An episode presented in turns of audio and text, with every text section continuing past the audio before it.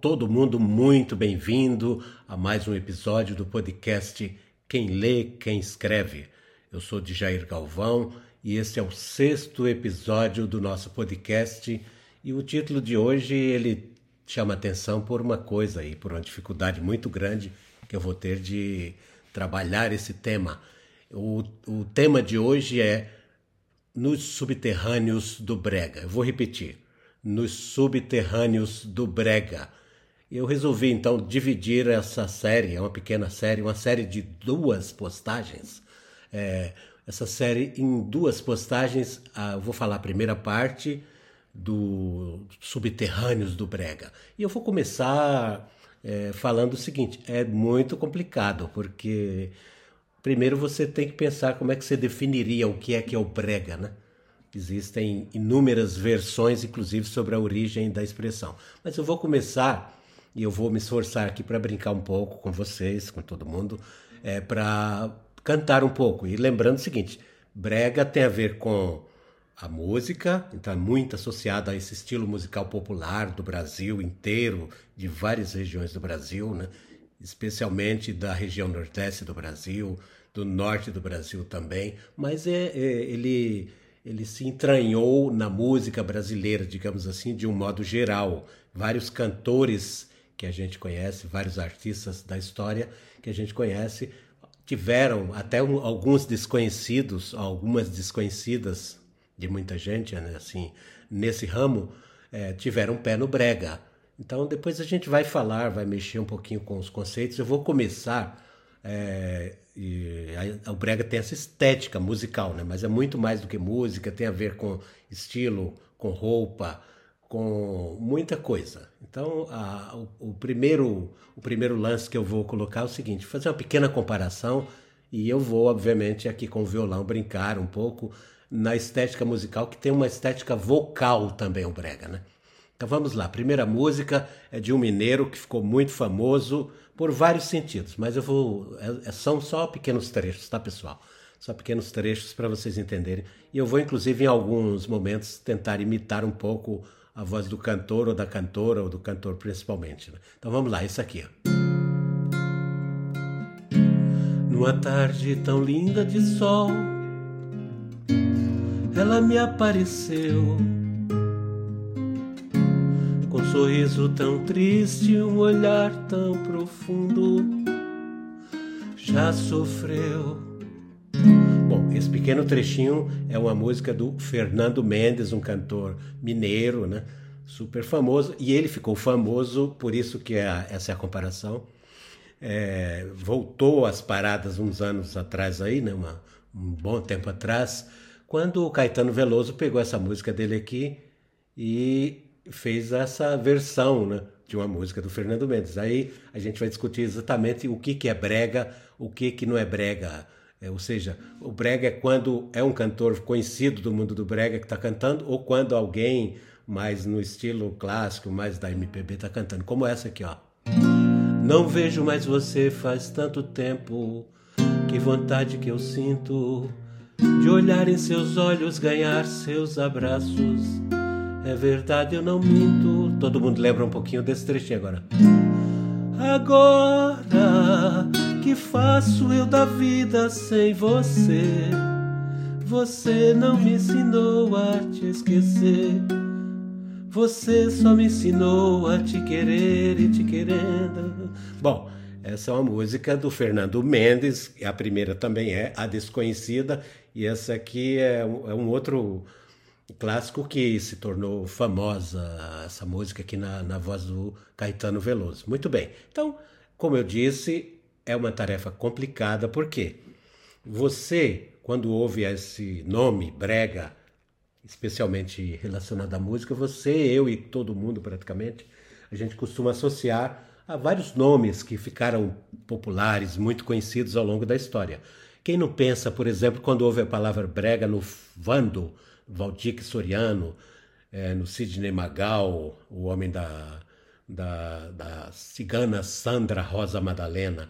Quem não lembra de figuras como Lindomar Castilho, Amado Batista e tem até o Falcão, que nem Brega é, que é um tirador de sarro do Brega, mas terminou entrando na onda. o clássico dos clássicos, o Rei do Brega, também no Brasil, pernambucano Reginaldo Rossi, né?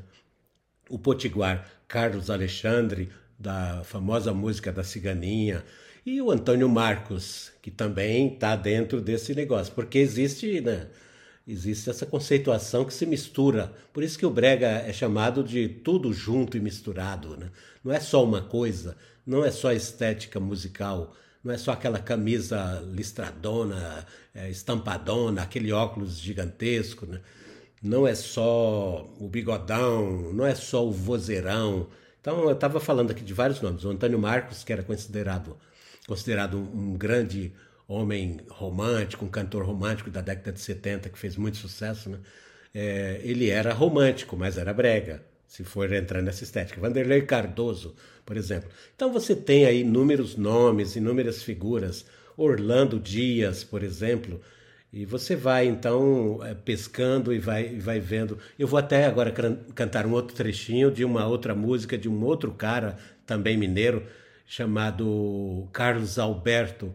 E ele tem uma música pavorosa, assim, do, do ponto de vista estético, que é uma música engraçada, até para você ver, porque é, a estética poética do Brega ela tem muito disso, né? não é um negócio é, que, que se faz sem, sem uma briga, sem um ciúme, sem a bebida, sem a confusão toda né, que, que envolveria a relação homem-mulher ou a relação humana de um modo geral a, a existência humana. E tem essa música dele aqui que eu vou tentar, inclusive, imitar um pouquinho, só para vocês terem uma noção dos absurdos do Brega. Mas isso é, é, muito, é muita coisa, nem sei se caberia em dois episódios, tá bom? Mas vamos lá. Carlos Alberto, um cantor mineiro aí e tal, ele faleceu em 2020, né? Mas ele ficou décadas no negócio. Então ele cantava assim, ó.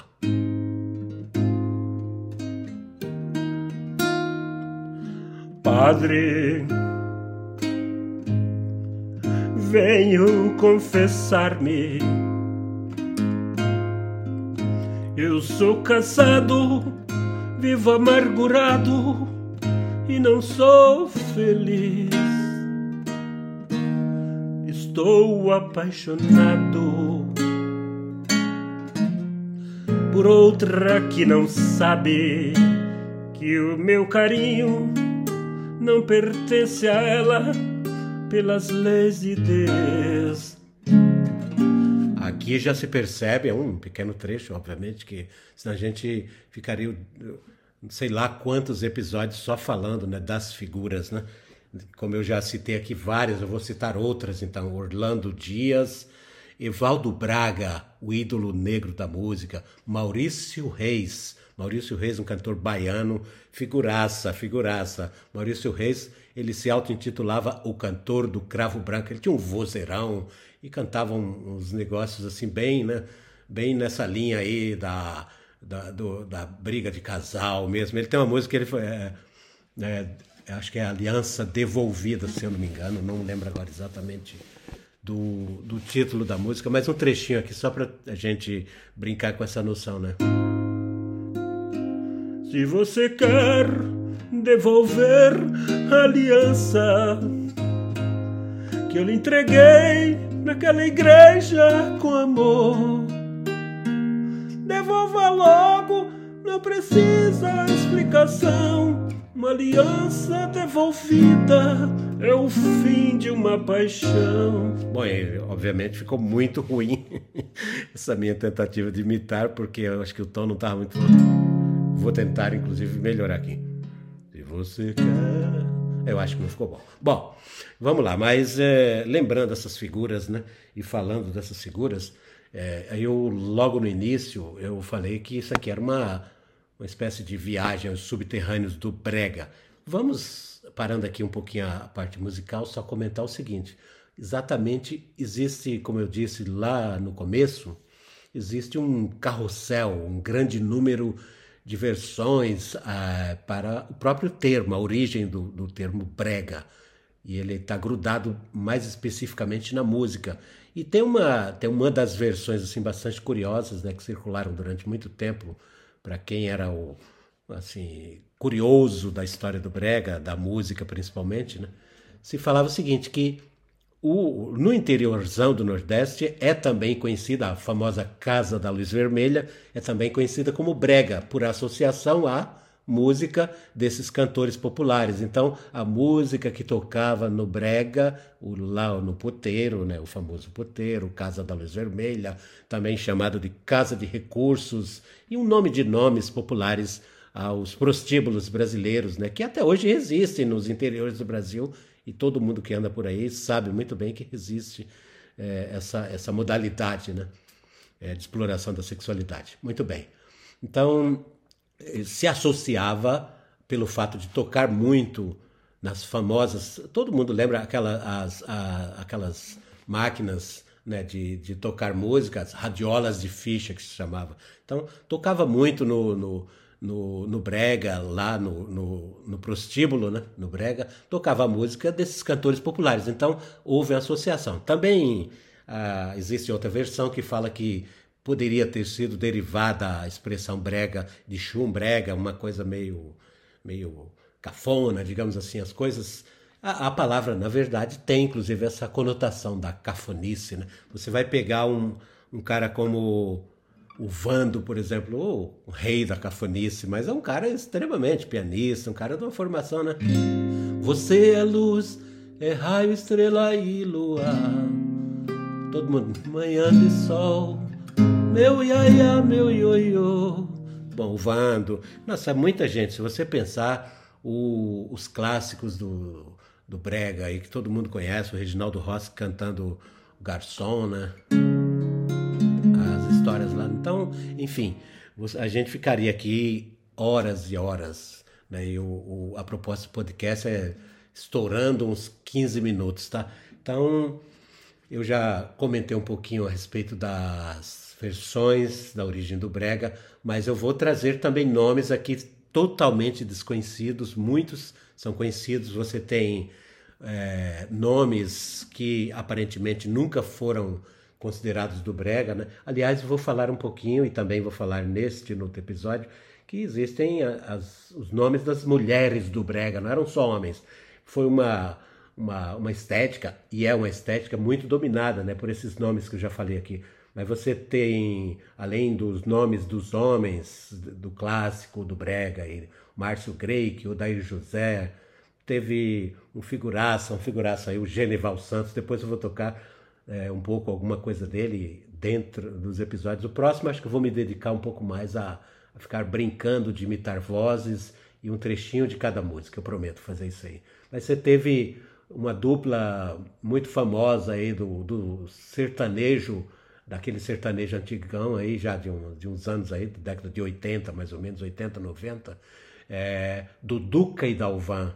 Né? Você tinha João Mineiro e Marciano, é, o Nelson Ned está também nessa, nessa coisa, e o, o grande cantor capixaba, né? o Agnaldo Timóteo, por exemplo, figuraça, mas eu ia falar das mulheres. Então você tem também uma estética muito masculina, né? você teve e tem o Tecnobrega no Pará, são várias vertentes, não é só uma, né? O, o piseiro que está hoje por aí, o brega funk, é, você tem então mulheres aí muito enfronhadas no meio, e não é da agora que esse povo está aí, né?